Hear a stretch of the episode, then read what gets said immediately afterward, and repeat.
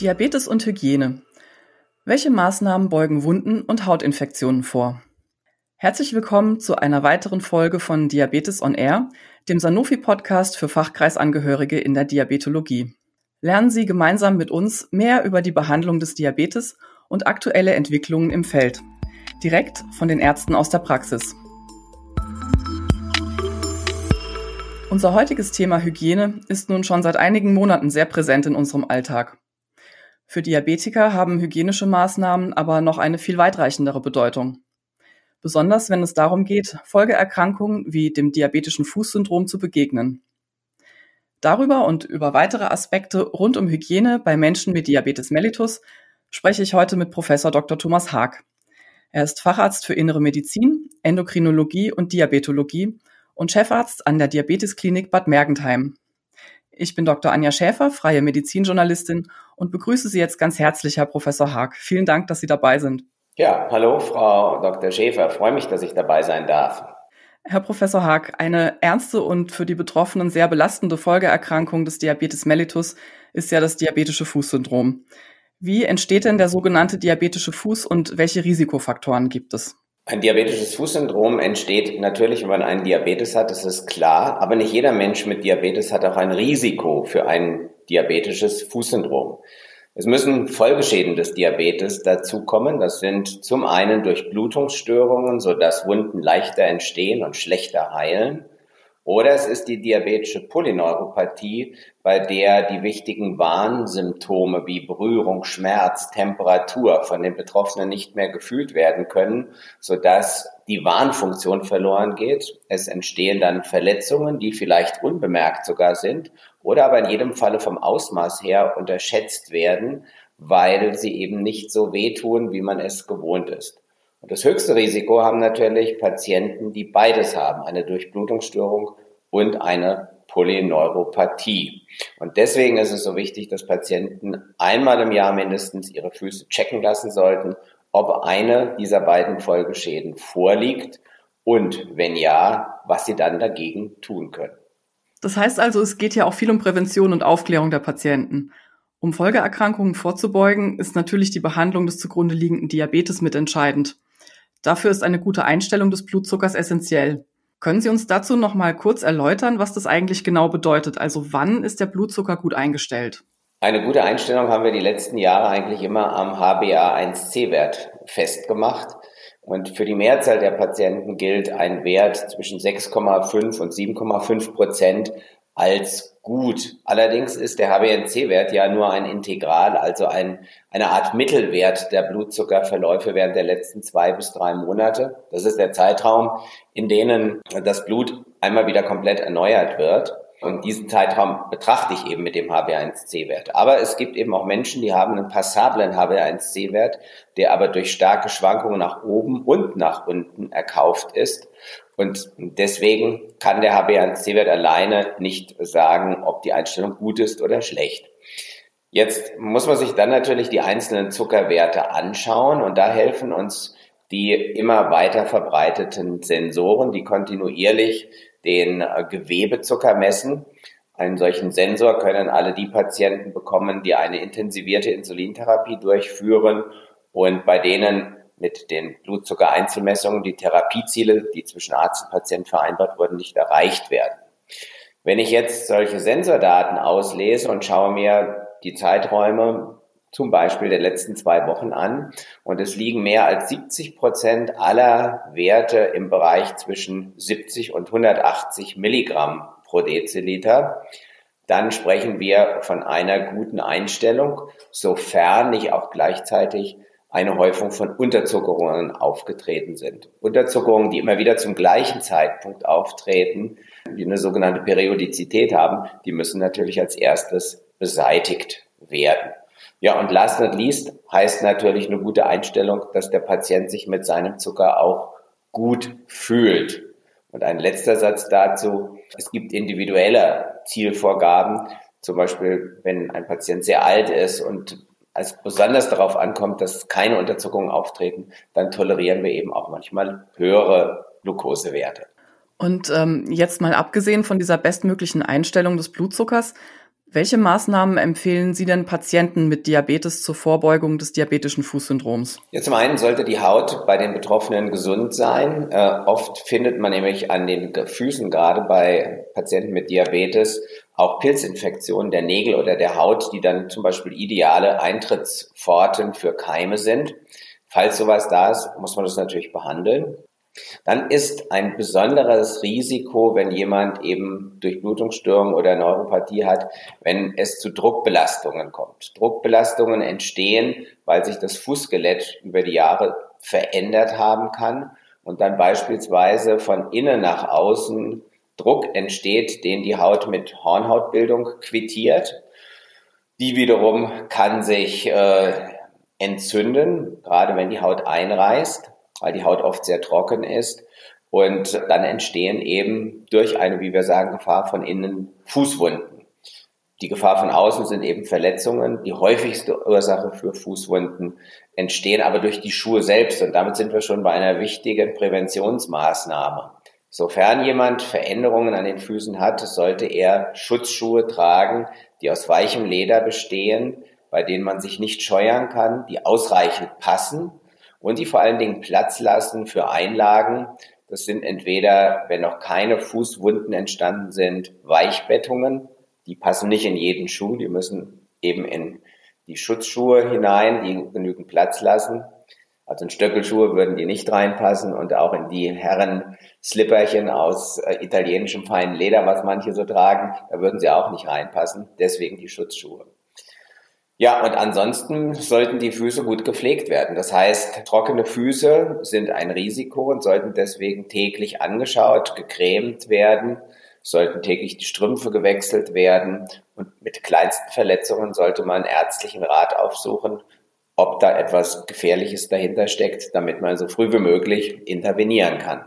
Sie hatten ja vorhin auch schon erwähnt, dass eben regelmäßige Untersuchungen beim Arzt ähm, sehr wichtig sind. Welche Untersuchungen sollten dabei genau durchgeführt werden und wie oft sollten die erfolgen? Also mindestens einmal im Jahr, wenn jemand ein Risiko für Fußprobleme hat, weil er eben schon Folgeschäden hat, dann bei jeder ärztlichen Vorstellung. Das geht auch, wenn man das routiniert macht, sehr schnell. Dazu gehört zunächst mal das Tasten der Fußpulse am Fußrücken oder an der hinteren Schienbeinkante. Wenn dort ein Puls kräftig tastbar ist, ist die Durchblutung in der Regel ausreichend. Dann schaut man, ob die Haut in Ordnung ist, ob es dort Scheuerstellen gibt, ob es vielleicht kleine Fußwunden gibt, ob es irgendwelche Veränderungen innerhalb der Zehen gibt. Und dann untersucht man mit drei einfachen Dingen die Nerven. Das ist zum einen die Berührungsempfindlichkeit. Das macht man mit dem Monofilament.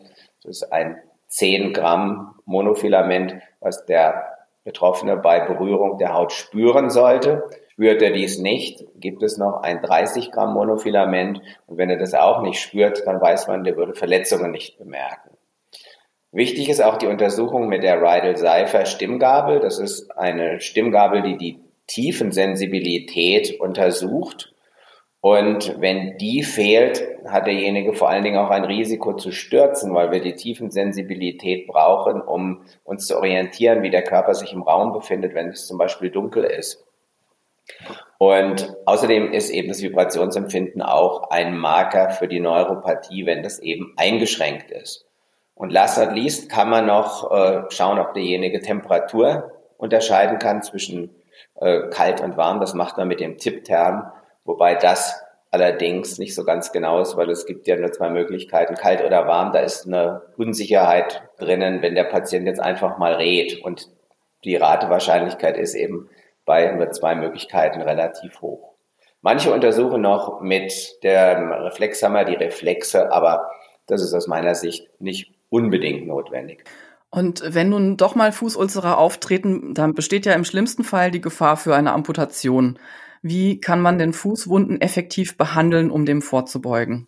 Also im Wesentlichen ist das Allerwichtigste, dass man auf Wunden nicht drauftritt. Ich sage unseren Patienten immer, wenn sie einen Schritt auf die Fußwunde machen, heilt die Wunde eine Stunde später.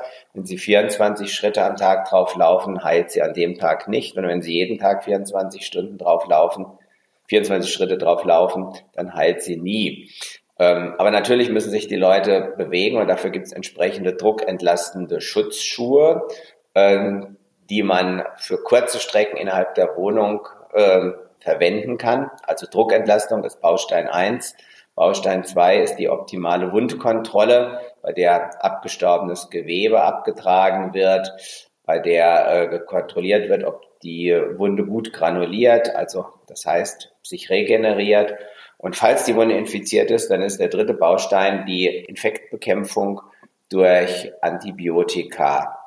Und jede Fußwunde gehört in die Hand von einem erfahrenen Spezialisten, die die Deutsche Diabetesgesellschaft auch zertifiziert. Das kann man auf der Homepage der DDG nachschauen, wer das ist.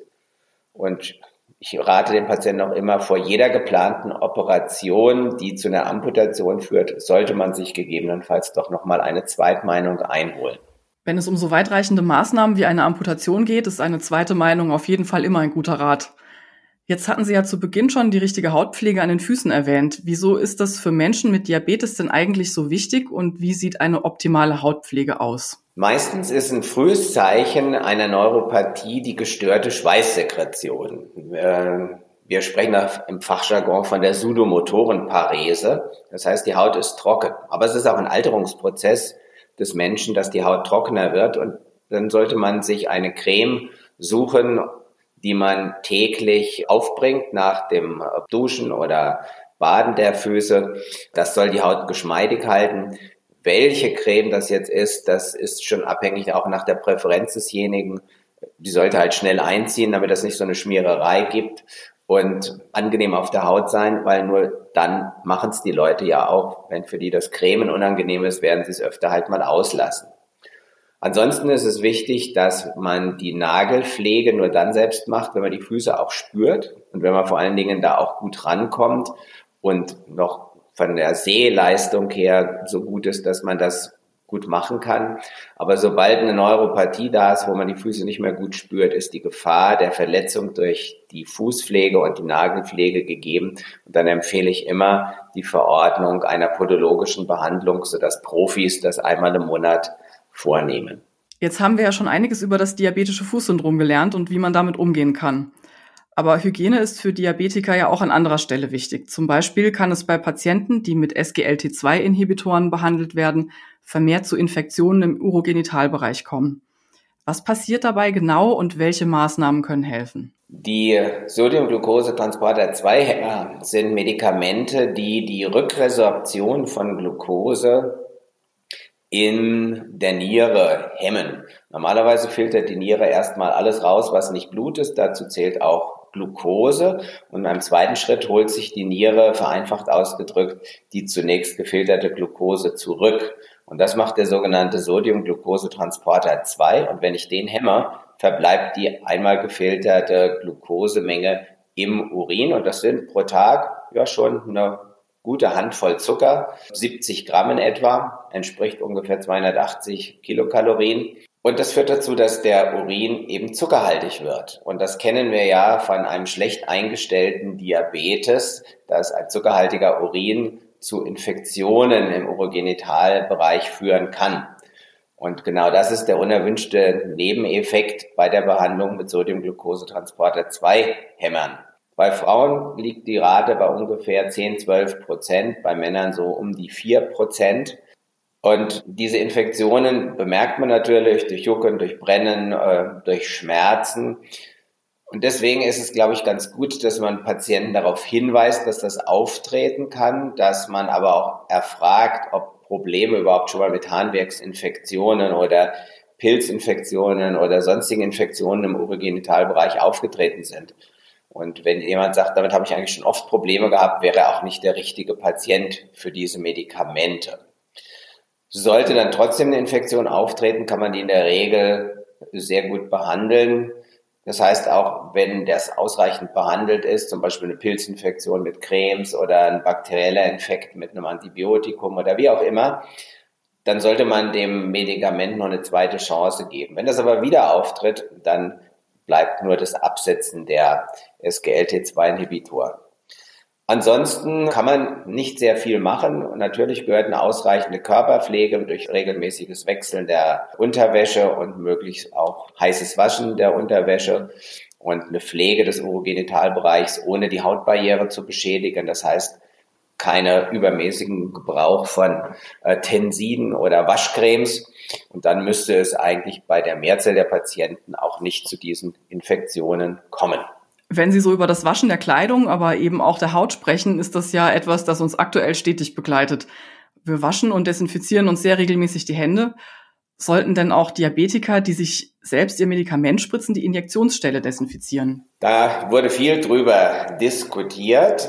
In den Kliniken, in Krankenhäusern, äh, wo diese Injektionen von anderen Personen durchgeführt werden, muss man wahrscheinlich aus juristischen Gründen die Haut desinfizieren. Aber sofern der Diabetiker sich regelmäßig selbst das Insulin oder die GLP-1-Analoga injiziert, dann ist diese Desinfektion nicht notwendig. Zumal durch die feinen Nadeln muss man auch nicht befürchten, dass man bei jeder Injektion eine große Wunde hervorruft, die dann sich infizieren kann. Dazu kommt noch, dass gerade Insulin auch Konservierungsmittel enthält, was ebenfalls eine Infektion eher unwahrscheinlich macht. Also so gesehen ist es günstiger, nicht ständig mit Desinfektionsmittel auf der Haut herumzuwischen, weil es nicht notwendig ist und wahrscheinlich sogar eher schadet als nützt.